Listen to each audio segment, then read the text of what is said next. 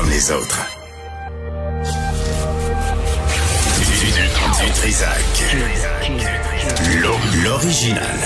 Radio. Du Trisac. Votre plaisir coupable. Cube Radio. Ouais, ben, bonjour, euh, mardi 5 janvier 2021. J'espère que vous allez bien. Un gros spécial COVID aujourd'hui, parce que c'est un sujet qu'on n'a pas abordé beaucoup.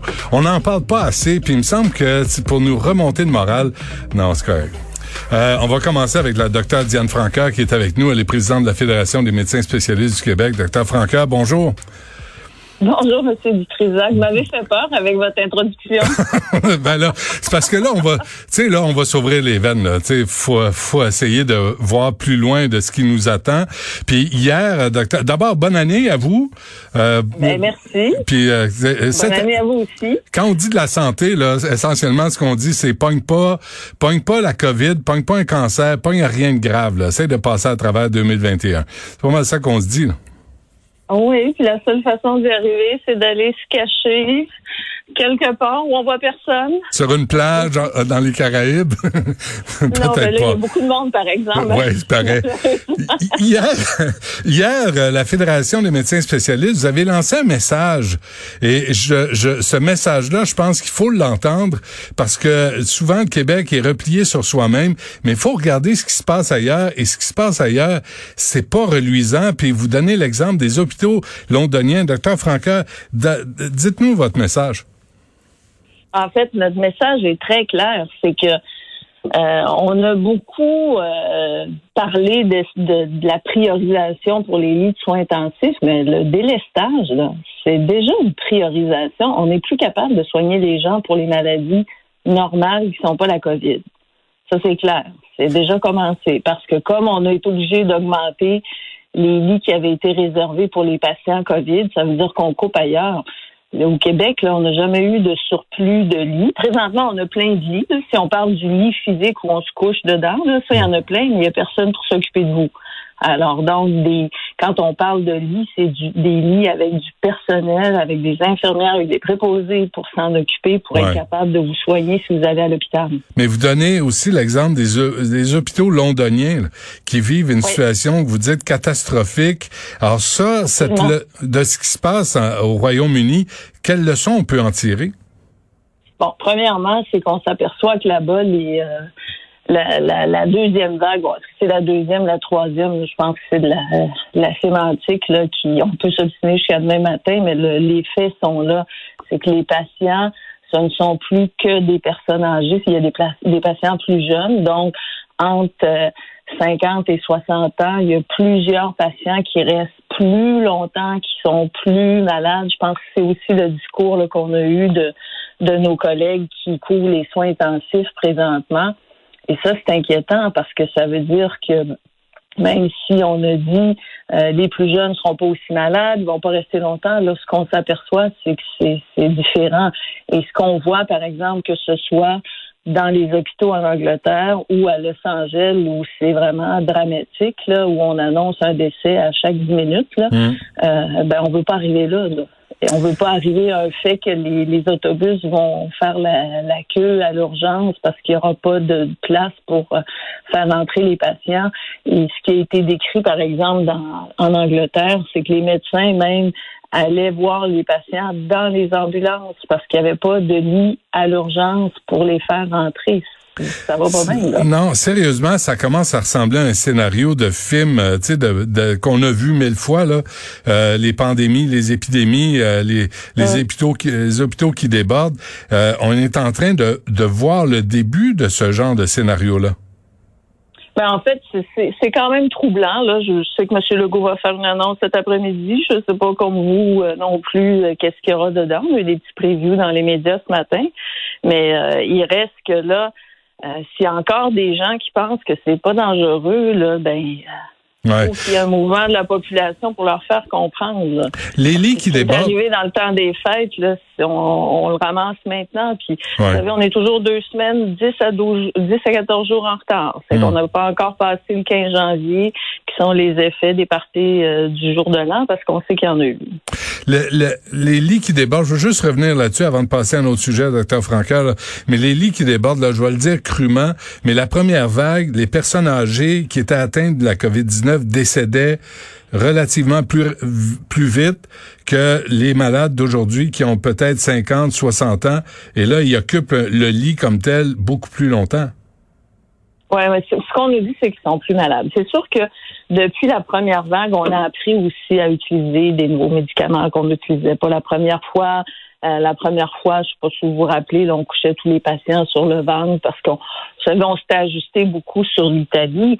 Ce qui arrive maintenant en Angleterre puis aux États-Unis, ils ont vécu ça aussi en Italie. Là. Il y avait des gens là, qui qui se rendaient pas à l'urgence et qui mouraient chez eux parce qu'il y avait pas d'ambulance qui allait les chercher puis tout ça. Alors quand on a beau s'égosiller sur dire ça n'a pas de bon sens de devoir prioriser qui aura le lit des soins, encore faudra-t-il se rendre jusqu'aux soins. Si vous pouvez pas passer par l'urgence, vous arriverez jamais aux soins intensifs. là. Mais là, est-ce qu'il y a des gens, docteur Franca, qui meurent de leur cancer parce qu'ils sont pas traités? Ben, pour l'instant, on avait réussi vraiment là, à peser sur le gaz avant les fêtes puis à, à traiter le plus de patients possible.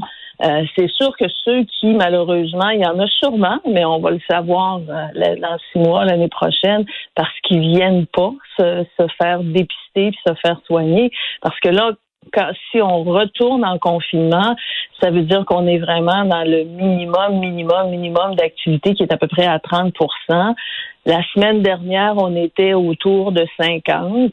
À 50% ça veut dire qu'on est capable de traiter 50% des maladies normales qui continuent à arriver toujours, là, les infarctus, les AVC, les cancers, puis tout ça.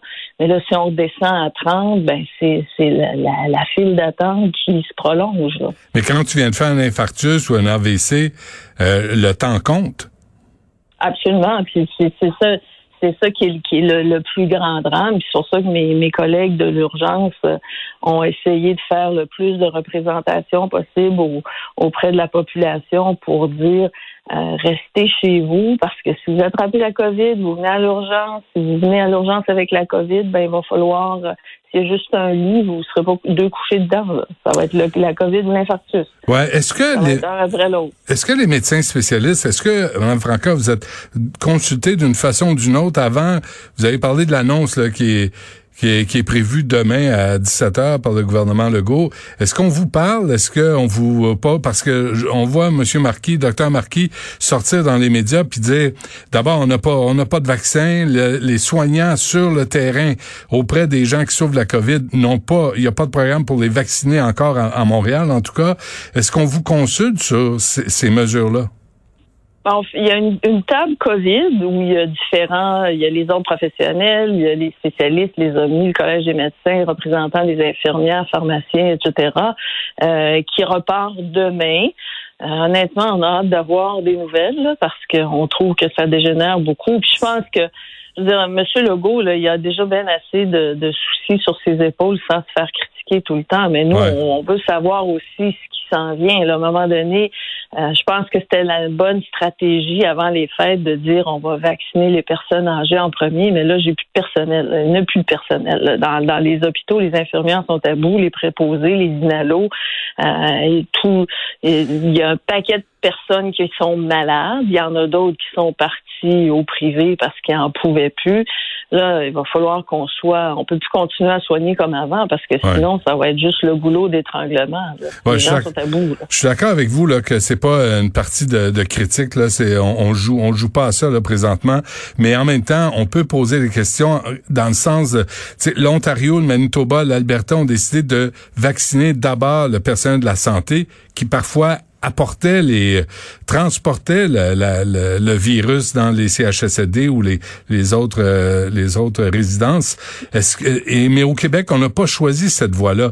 Puis j'ai pas. Ben, ça dépend ça dépend des régions parce que vous voyez dans la région de Québec par exemple, euh, on a entre autres au niveau des du personnel puis des médecins spécialistes, il y a eu un certain nombre là, pas capable d'avoir les chiffres de, personnes qui ont réussi à être vaccinées euh, depuis la semaine dernière, mais il n'y a, pas beaucoup de doses. Mais c'est sûr que où on est présentement, euh, je veux dire, quand nous on dit vacciner la première ligne, ben c'est les gens qui sont au front qui, vont vous accueillir quand vous êtes malade. On peut pas se permettre d'en perdre juste un. Êtes-vous êtes-vous satisfait? Êtes-vous satisfait de l'organisation de cette campagne de vaccination? Euh, C'est Daniel Paré là, qui est censé être en charge de ça. Êtes-vous êtes-vous Êtes-vous satisfait de la, euh, de la façon qu'on gère ça? Ben, c'est sûr qu'avec les vacances de, de, Noël puis tout ça, je peux pas dire qu'on a peut-être eu toute l'information et tous les détails sur. Euh, euh, on a eu les grandes lignes là, mais comment ça arrive, il me semble que on se serait attendu à ce que ça arrive un peu plus vite. Nous, on a levé la main là, dès le départ. Là parce que on peut pas prendre les infirmières pour aller vacciner, on n'en a pas assez. Par contre, comme là, si on coupe 70% d'activité des médecins spécialistes, nous, on peut aller donner un coup de main à toutes les équipes là, pour euh, ramasser tout le monde, les étudiants, les résidents, les, les, filiaux, les diététistes, tout le monde qui ne travaillera plus parce qu'on va couper leur activité. Venez-vous-en, on va y aller tout le monde vacciné en masse. On attend, on est en stand-by, on a déjà tout préparé à comment rejoindre notre monde, etc. Mais, mais vous êtes en stand-by, là. Il faudrait que ça arrive, là. Mais on vous a pas. Le temps passe. Mais c'est aberrant d'entendre ça, docteur Franca, parce que là, vous me dites, vous êtes, vous êtes prête, vous êtes, vous attendez, mais on vous envoie aucun signal, parce que une, une injection intramusculaire, c'est pas une intraveineuse, là. Il y a, il y a beaucoup plus. Non, non, c'est plus facile à, administrer. Moi, je serais pas capable, là, mais euh, vous, vous, euh, vous, les dentistes seraient capables, il me semble. Mais vous avez pas de nouvelles de la santé publique pour vous dire, voici c'est quoi le plan de match, voici, préparez-vous, on va vous donner des doses, puis on va répartir la job. Ben, c'est sûr que une campagne d'une si grande ampleur, ça, il y a quand même toute une logistique là, qui est très rigoureuse, puis on veut pas non plus que les gens s'improvisent euh, vaccinateurs pour faire des bêtises comme aux États-Unis où il y a des, des, quantités phénoménales de vaccins qui ont été jetés euh, parce qu'il n'avait pas été euh, bien manipulé dans la chaîne du froid. Euh, il faut rentrer les numéros de série, vérifier les, les effets secondaires. Souvenez-vous que les enquêtes de santé publique, ça se faisait à mi-terme au début pandémie. J'espère que la vaccination soit un petit peu à l'air de l'informatique, mais tous ces détails-là, je peux pas vous le dire, on les sait pas. Nous, on nous a demandé de l'aide, on a dit oui, on va être prêt, appelez-nous, on va y aller massivement parce qu'il faut qu'on, à chaque fois qu'on voit un bras, il faut qu'on mette une aiguille dedans. et, avec avec tout le monde, là. Il faut, mais, mais encore faut-il avoir des vaccins. Est-ce que, en conclusion, docteur Franca, vous regardez ce qui se passe ailleurs? Est-ce que le Québec, on dit qu'il y a, on a administré plus de vaccins euh, que dans certaines euh, provinces, mais moins que, par exemple, dans les provinces maritimes. Euh, comment comment on se situe? Est-ce qu'on pourrait faire mieux? Ben, c'est toujours la, même question que la première vague. C'est ici que les gens meurent. On peut-tu en avoir des vaccins, s'il vous plaît? Il y a des provinces où la COVID est pas mal moins présente. Puis quand on parle qu'il faut avoir une équité canadienne, on aimerait ça aussi que le Québec soit considéré dans l'ampleur de, de, des difficultés que les Québécois vivent. Là. Bon, mais ça, ça. Que les gens meurent. Ben, c'est parce que. Ben, euh, puis, puis à Montréal, à Montréal, moi, je, je, comprends pas qu'on fasse pas un blitz à Montréal parce que la moitié de la population du Québec habite dans le Grand Montréal métropolitain, puis on est traité comme une autre région, euh, comme n'importe quelle autre. Alors, parce que pour l'instant, en tout cas, à ma connaissance, moi, j'ai fait ma, ma petite visite hier, là dans la région de Montréal et euh, on, a avisé les médecins euh, comme moi, parce que je travaille encore. Euh, j'ai eu un, courriel qui me disait qu'éventuellement les professionnels de la santé allaient être vaccinés, mais on n'a pas eu plus de nouvelles que ça. Mais les gens qui sont aux soins intensifs ne sont pas vaccinés. Les spécialistes en maladies infectieuses qui voient tous les cas COVID compliqués ne sont pas vaccinés. Le personnel aux urgences non plus. Alors, on a hâte que ça arrive. OK, là, je suis désolé de poser la question, docteur Franca, mais qui échappe le ballon? Ben, je ne sais pas s'il y a un, si, est-ce qu'il y a un ballon? est-ce qu'ils ils sont où les vaccins là? Eh bon. Avant de savoir qu'il échappe, faut trouver euh, où est le ballon. S'il y a même un ballon. Bon, ben on va on va surveiller ça.